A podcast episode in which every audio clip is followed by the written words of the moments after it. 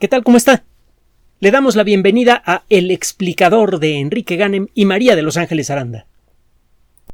El término ingeniería genética le saca ronchas a muchas personas y eh, hay que decirlo con buenos motivos. Si usted se pone a estudiar la historia del maíz transgénico, encontrará, si, si busca con suficiente cuidado, que la tecnología básica fue desarrollada en México y que de hecho de no haber existido un problema que involucró a una empresa privada que no vamos a mencionar su nombre pero no le va a costar trabajo encontrarlo de no haber existido ese problema la ingeniería genética se habría convertido inmediatamente en una gran benefactora de la colectividad humana y seguramente el equipo del doctor Luis Herrera Estrella ya ostentaría un premio Nobel desde hace un buen tiempo. El problema es que esa tecnología fue duplicada, le hace extraída, tomada por las malas, o como quiera usted llamarle. Un poco lo que ha pasado con los trabajos de tesis de algunas personas en eh, algunas universidades que conozco, donde algunas personitas, sobre todo los, ah, los ah, sinodales, se roban el trabajo de los estudiantes y lo presentan como propio, pero bueno, otra historia que, bien le convendría revisar profundamente algunas universidades públicas en México para evitar que manchen su buen nombre. Pero bueno, el caso es que regresando al tema, en la tecnología que fue tomada por esta empresa privada, pues eh, la utilizaron de una manera verdaderamente terrible. Empezaron a desarrollar variedades de maíz resistentes a los herbicidas. Entonces, siembra usted su maíz, empieza a llenarse de malas hierbas que pueden destruir una cosecha de maíz muy rápidamente. Usted simplemente espolvorea un montón de, eh, herbicida, el famoso glifosato, y eh, eh, se mueren las malas hierbas, las plantas son genéticamente resistentes al, glifosato de manera artificial y eso les permite sobrevivir al, herbicida y seguir creciendo. La cosa suena muy bien, el problema es que el polen de estas eh, variedades alteradas genéticamente podía llegar a fecundar a plantas naturales de maíz en campos cercanos.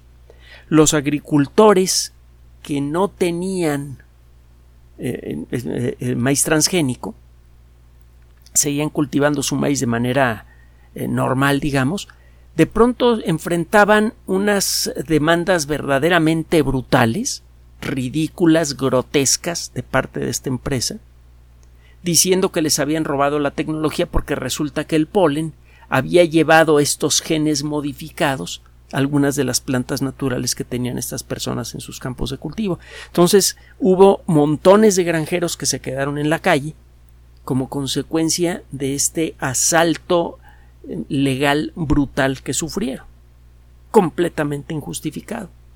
Este tipo de, eh, problemas y otros relacionados con el maíz transgénico, que son muchos, llegaron a producir una verdadera epidemia gravísima de suicidios en la India, por ejemplo. Fue algo verdaderamente brutal. Eso le dio un nombre terrible a la ingeniería genética, cuando menos aplicada en las plantas. Y la realidad es que el problema no está en la ingeniería genética, está en el uso social que se le dio a ese conocimiento. Hemos insistido mucho en este espacio que el conocimiento que ofrece la ciencia solamente otorga poder, no otorga sabiduría. La sabiduría tiene que nacer del colectivo humano y para que esto ocurra es necesario que el colectivo humano se entere qué demonios se puede hacer con la tecnología precisamente para evitar esperpentos como este que le estoy comentando. La realidad es que hasta el momento ninguna variedad conocida de planta con modificaciones genéticas que se use a gran escala ha generado un solo caso verdaderamente documentado de daño a la salud los transgénicos vegetales no dañan la salud, punto. Pero sí pueden generar un daño social y en ciertas circunstancias un daño ecológico muy grave si la tecnología no es aplicada correctamente. Otro día discutiremos esto. Pero el caso es que cuando se habla de ingeniería genética, salen todas estas eh, historias y eh, realmente parece que la, gente que se dedica a, la ingeniería genética son Frankensteins que podrían destruir al, ecosistema terrestre por su eh, avidez por hacer dinero. si usted conociera a los científicos que se dedican a hacer esto, se daría cuenta de lo grotesca que es la, la acusación, pero bueno. El punto es que el término ingeniería genética es genérico, no específico. Cualquier técnica que permita controlar de alguna manera el contenido genético de un organismo merecería ser llamada ingeniería genética. Y la ingeniería genética, vista desde esta perspectiva, ha sido aplicada por la sociedad humana cuando menos desde que existe la agricultura, si no es que desde antes. Las cruzas selectivas que se hacen en eh, granjas, por ejemplo, para conseguir vacas que produzcan más leche, plantas que produzcan más alimento, etcétera, etcétera, son una, una forma cruda de ingeniería genética.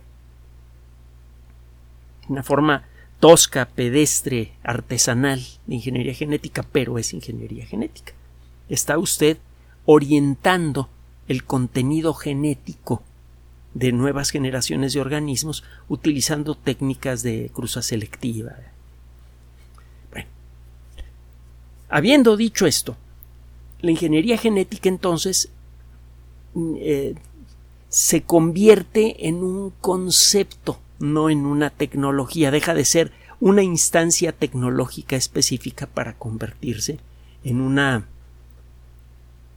en, un área de la ciencia aplicada que busca mejorar las características que tienen ciertos organismos para uso y consumo humanos. No pretendo ser muy mm, preciso con esta definición, pero bueno, pues más o menos se entiende, ¿no? El rollo es ver de qué manera se consigue mejorar plantas, mejorar animales para nuestro beneficio, para el beneficio del colectivo humano. Y eso, de beneficio del colectivo humano también hay que entenderlo con un poquito de cuidado. Ahora, en el siglo XXI, estamos empezando a entender que cualquier beneficio humano, cualquier cosa que supuestamente beneficie a la colectividad humana, debe considerar el impacto ambiental de su aplicación. Y ese es un punto en donde hay que reconocerlo también, la ingeniería genética más avanzada, la que involucra utilizar técnicas moleculares precisas para editar genes y todo este tipo de cosas. Ese, es un punto en donde todavía es necesario trabajar más. Porque muchas veces las modificaciones genéticas que usted le introduce a una planta, eh, que usted siembra para producir grandes cantidades de maíz, por ejemplo, alguno de esos genes que usted introdujo artificialmente en esta planta, incluso genes que usted mismo podría haber diseñado, porque ya se pueden diseñar genes desde cero, hace poco hablamos de eso, eh, alguno de esos genes podría brincar a una planta silvestre y eso tendría probablemente efectos muy desagradables en el ecosistema. Es uno de los, de los motivos que justifican el tenerle resistencia a la aplicación de maíz transgénico en nuestro país, porque aquí existen muchas variedades naturales de maíz, muchas, que eh, por cierto enriquecen mucho nuestra dieta y enriquecen mucho el ecosistema nativo de nuestro país, y esas plantas correrían el riesgo de desaparecer como consecuencia de esta de, estas mezclas genéticas descontroladas. Podrían estos genes que empezarían a brincar de las plantas artificiales a las naturales podrían aniquilar o cuando menos diluir las características genéticas de las plantas naturales. Podrían desaparecer muchas variedades nativas de maíz y eso no nos conviene aquí en México. Pero bueno, no es de eso de lo que le quiero platicar.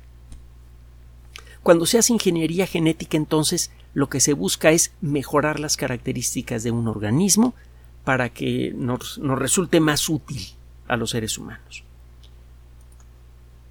Vamos a entrar en materia. Acaba de ser publicado un trabajo en las memorias de la Academia Nacional de Ciencias, Proceedings of the National Academy of Sciences, eh, que es especialmente interesante.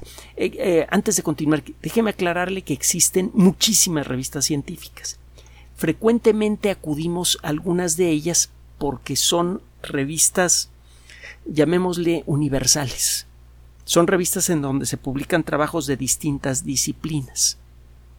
Hay otras revistas que también hemos mencionado frecuentemente en este espacio, en donde aparecen artículos sobre temas muy pero muy específicos, por ejemplo, sismología. En cambio, en revistas como Nature, Science, eh, Nature Communications, eh, Scientific Reports y eh, Proceedings of the National Academy of Sciences, le digo conscientemente los títulos en inglés porque así es como los va a encontrar en Internet.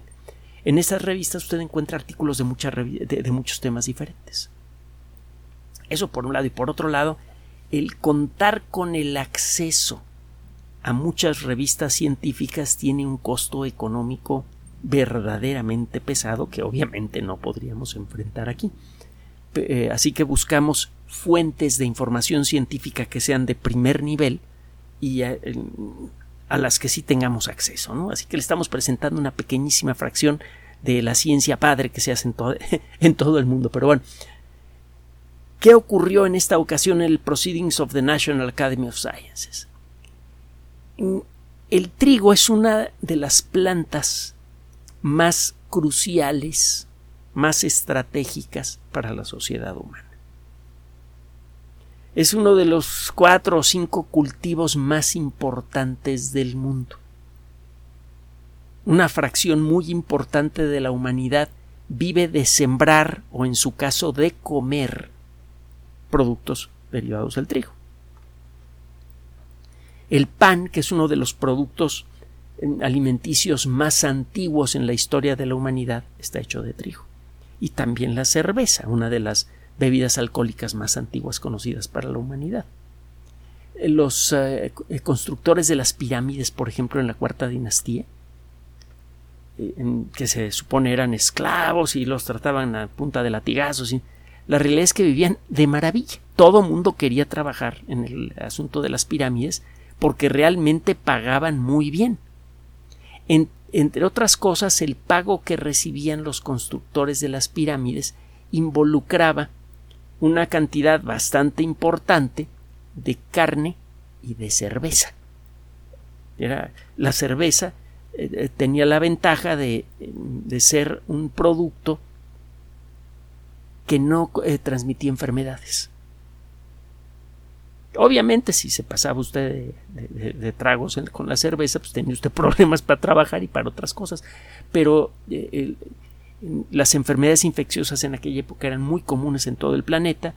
Eran, y lo fueron por, milenios, las, eh, las principales causantes de muerte en la colectividad humana. Y el tomar un líquido que no transmitiera enfermedades era un, beneficio eh, valioso y raro. No había muchas eh, sociedades que pudieran tener este beneficio. Los egipcios la, tenían. Bueno, el trigo entonces es uno de eh, una de las plantas más importantes para nosotros, para los seres humanos. Basta con que algún evento natural o generado por la pezuña humana genere alteraciones importantes en la producción de trigo para poner a temblar a la colectividad. Simplemente piense en eh, el, terrible eh, problema que hay en la actualidad en Ucrania y eh, piense que en Ucrania es uno de los principales productores de, trigo del mundo. Vea el efecto que ha tenido esta amenaza que, que, pende sobre, eh, sobre la producción de, trigo ucraniano en las expectativas para evitar hambrunas en África y, otros temas parecidos. Bueno, el trigo frecuentemente es atacado por un virus. Este virus se conoce como el virus del mosaico amarillo. En varias plantas pueden ser atacadas por virus que eh, van matando a las células de las hojas eh, por, por, zonas, aparecen manchitas de, de color. Una eh, hoja afectada se ve moteada, parece como un mosaico. El primer virus en ser identificado, el primer agente infeccioso más pequeño que una bacteria en ser identificado por la ciencia, fue un virus que afecta a las hojas del tabaco, precisamente el virus del mosaico del tabaco. El virus del mosaico amarillo del ah, trigo es especialmente agresivo. Si eh, este virus llega a un terreno cultivado, en muy poco tiempo puede reducir la producción de trigo en más de un 80%. Desgraciadamente se trata de una plaga bastante común y es por esto que eh, todos los años genera unas pérdidas económicas realmente eh, terribles. En muchos países del mundo eh, se, experimentan pérdidas económicas espectaculares y además incluso el fantasma de la hambruna como consecuencia de la acción de este virus. Entonces se trata eh, la lucha contra el, virus del mosaico amarillo del trigo es una lucha estratégica para la sociedad humana. Sabemos que este virus no llega directamente a las plantas de trigo, sino que es, mm, entre comillas, transportado por, ah, eh, por un hongo. El hongo ataca a las raíces de la planta y en poco tiempo la planta empieza a enfermar. No, por el, no porque el hongo haya destruido sus raíces, sino porque en el proceso de atacar a las raíces el hongo le abre el camino al virus. El hongo inserta el virus en la planta y la planta empieza a morir. Tiene tiempo que sabemos que hay plantas que naturalmente son resistentes al ataque de este hongo. Se ha tratado de crear variedades de trigo por mezclas eh, eh, selectivas, por, eh, utilizando las técnicas clásicas de la ingeniería genética, la cruza selectiva, se, ha tratado de crear una variedad de trigo que sea muy resistente al ataque de este virus. Y no se ha podido conseguir de manera consistente. Después de mucho esfuerzo se logran conseguir algunas plantitas que tienen la capacidad para crecer mucho y al mismo tiempo para protegerse del ataque del virus. Tienen un gene por allí que les permite protegerse contra el ataque del virus. Pero estas plantitas no son de fácil reproducción. Haz, construye usted un ejemplar de estas, eh, de estas plantitas y al cabo de poco tiempo ese, los hijos de ese ejemplar ya no saben defenderse contra el ataque del hongo.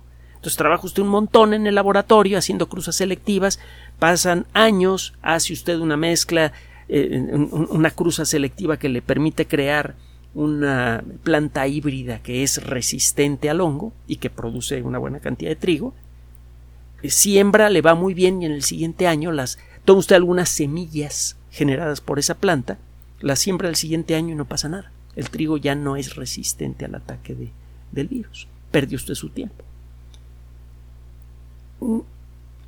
Este grupo de investigación que acaba de publicar el trabajo que estamos mencionando en, la revista que ya mencionamos también, encontró varios detallitos interesantes.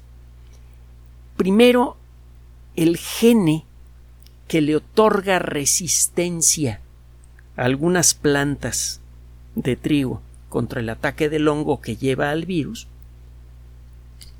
ya tiene nombre se llama YM2. Esto es importante. Un gene es una secuencia de instrucciones moleculares que sirven para construir una proteína.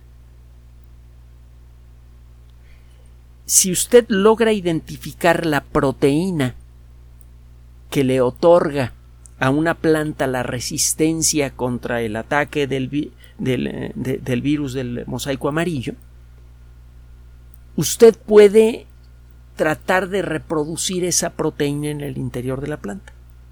Además, utilizando otras técnicas que también le pertenecen a la, a la, genética moderna, usted puede localizar en qué parte del ADN del trigo se encuentra ese gen.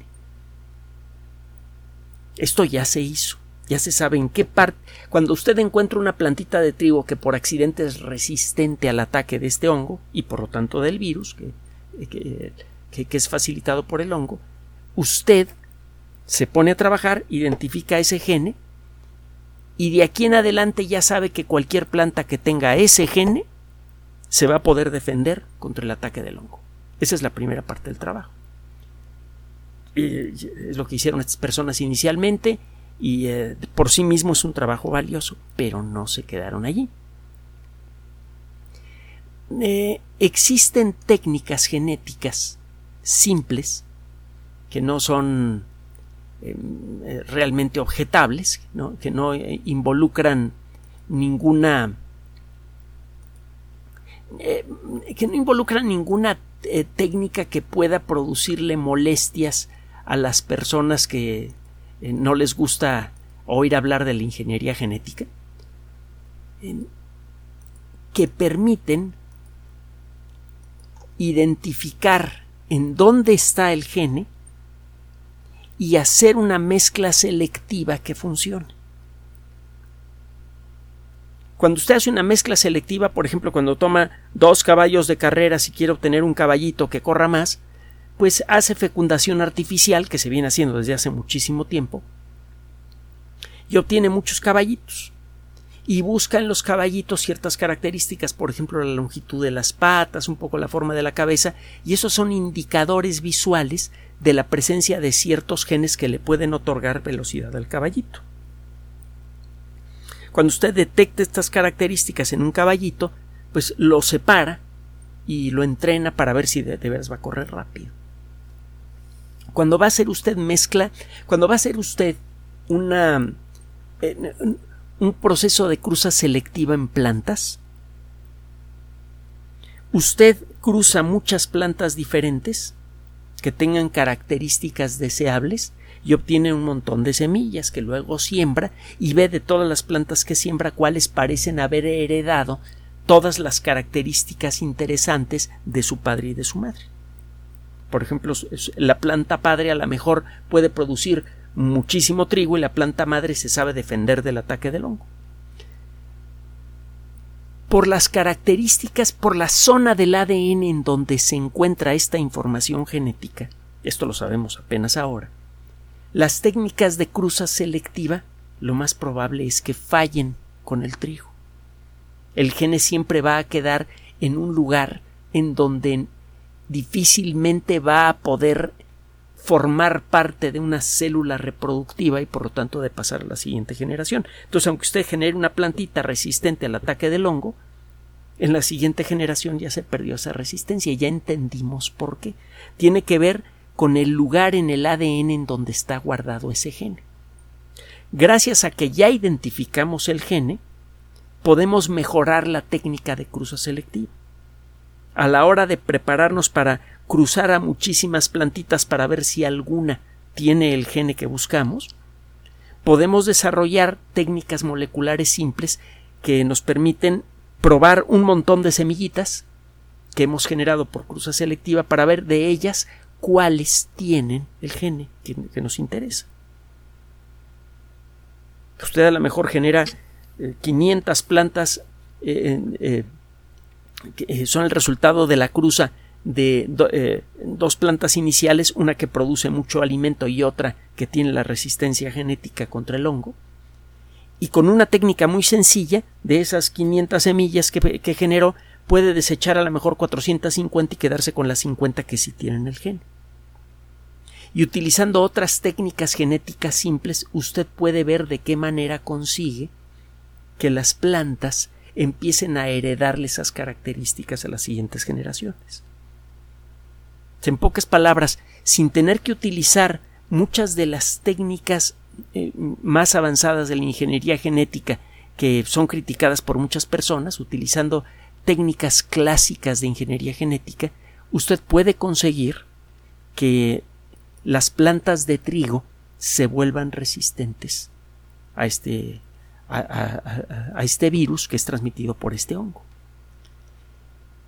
Gracias al uso creativo de estas técnicas, entonces ya se comienzan a producir nuevas variedades de plantas de trigo que son el resultado de ingeniería genética, pero de una tecnología que no es ni científica ni socialmente objetables. Cuando estas plantas, las plantas que tienen el gene que les otorga resistencia contra el ataque del hongo, eh, tienen, no son, no quedan perfectamente protegidas contra el ataque del hongo, pero el impacto que tiene el hongo en una hectárea llena de plantas que tienen el gene de la resistencia, el 70% de las plantas sobrevive. Antes solo sobrevivía el 20%. Se toma trigo normal y le llega el hongo a una hectárea donde tiene ese trigo, el 80% de esa hectárea se muere. Ahora el 70% sobrevive. Póngase usted a pensar en el impacto económico que eso tiene. Se podría aumentar de manera escandalosa la producción de trigo en muchos lugares del mundo porque este hongo, desgraciadamente, es muy común. Existen eh, muchos casos de, eh, campos de cultivo que son infectados por este hongo en el planeta y eso significa que se pierden todos los años millones de toneladas de trigo como consecuencia del ataque del hongo. Esto puede cambiar de manera espectacular casi casi de un año al siguiente. Las modificaciones que se le pueden hacer a las plantas de trigo para garantizar que el gene de la resistencia queda localizado en el lugar apropiado para, eh, para que eh, las hijas de esas plantas conserven la resistencia también son simples y no son patentables. Así que cualquier país podría aplicar esas técnicas sin tener que pagarle derechos a nadie, como sucedió con el maíz transgénico y todo el rollo que le conté al principio de esta cápsula. De pronto, la producción de trigo por hectárea podría subir muchísimo. Eso significa más alimento disponible, menor costo, y significa también que la inestabilidad política y social que puede llegar a afectar a una cierta región, como puede ser Ucrania, no tiene o no tendrá en el futuro cercano por qué generar una eh, pérdida de estabilidad a nivel internacional del eh, mercado del, eh, del trigo.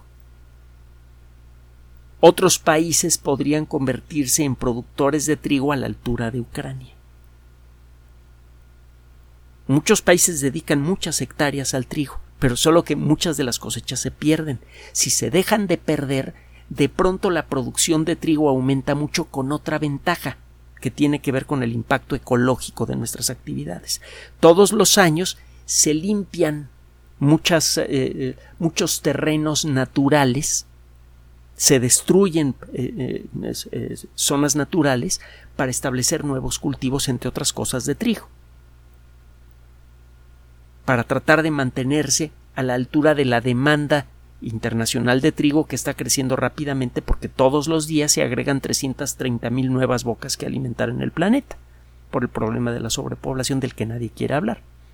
Bueno, este problema se disminuye mucho porque de pronto ya no tiene usted que andar tumbando tantos bosques o selvas o lo que sea para establecer nuevos campos de cultivo de trigo, porque los campos que ya existen dedicados al trigo pueden mejorar mucho su productividad sin necesidad de, de recurrir a eh, eh, sustancias agresivas que maten al hongo, etcétera, etcétera. Ah, se me olvidaba mencionarle que hay forma de matar al hongo, hay, hay herbicidas, bueno, hay fungicidas que matan al hongo.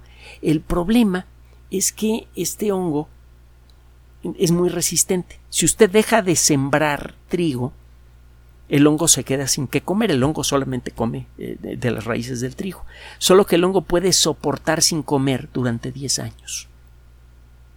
Una zona de cultivo que estuvo afectada por el hongo y en donde usted deja de sembrar trigo, tiene que quedarse más de una década sin sembrarse trigo en ella para que el hongo desaparezca. No es práctico, nadie lo hace. Y además, otro de los problemas es que los fungicidas son hay que aplicar una cantidad brutal de fungicidas para matar a, los hongos que hay en, en, un terreno de cultivo típico. Estos fungicidas son carísimos y además tienen un impacto ambiental muy negativo.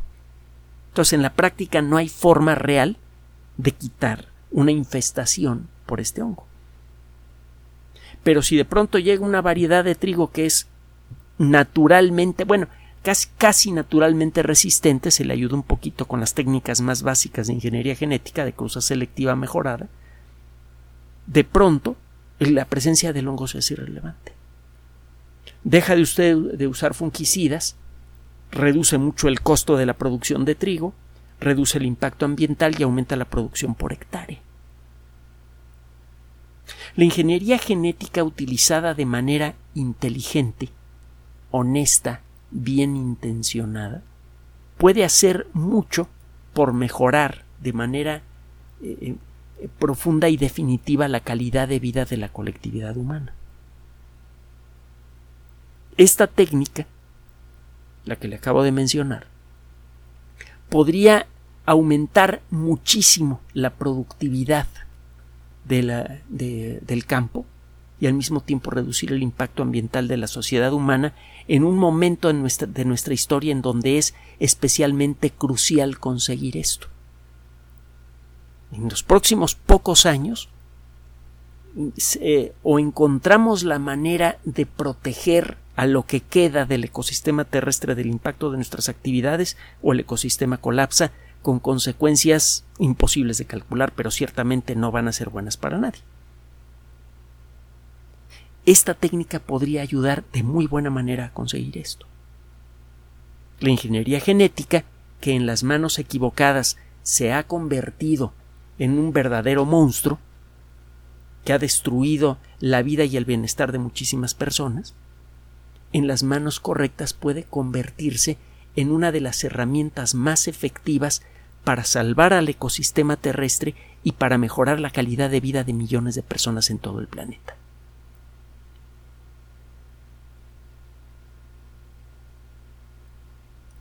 Gracias por su atención.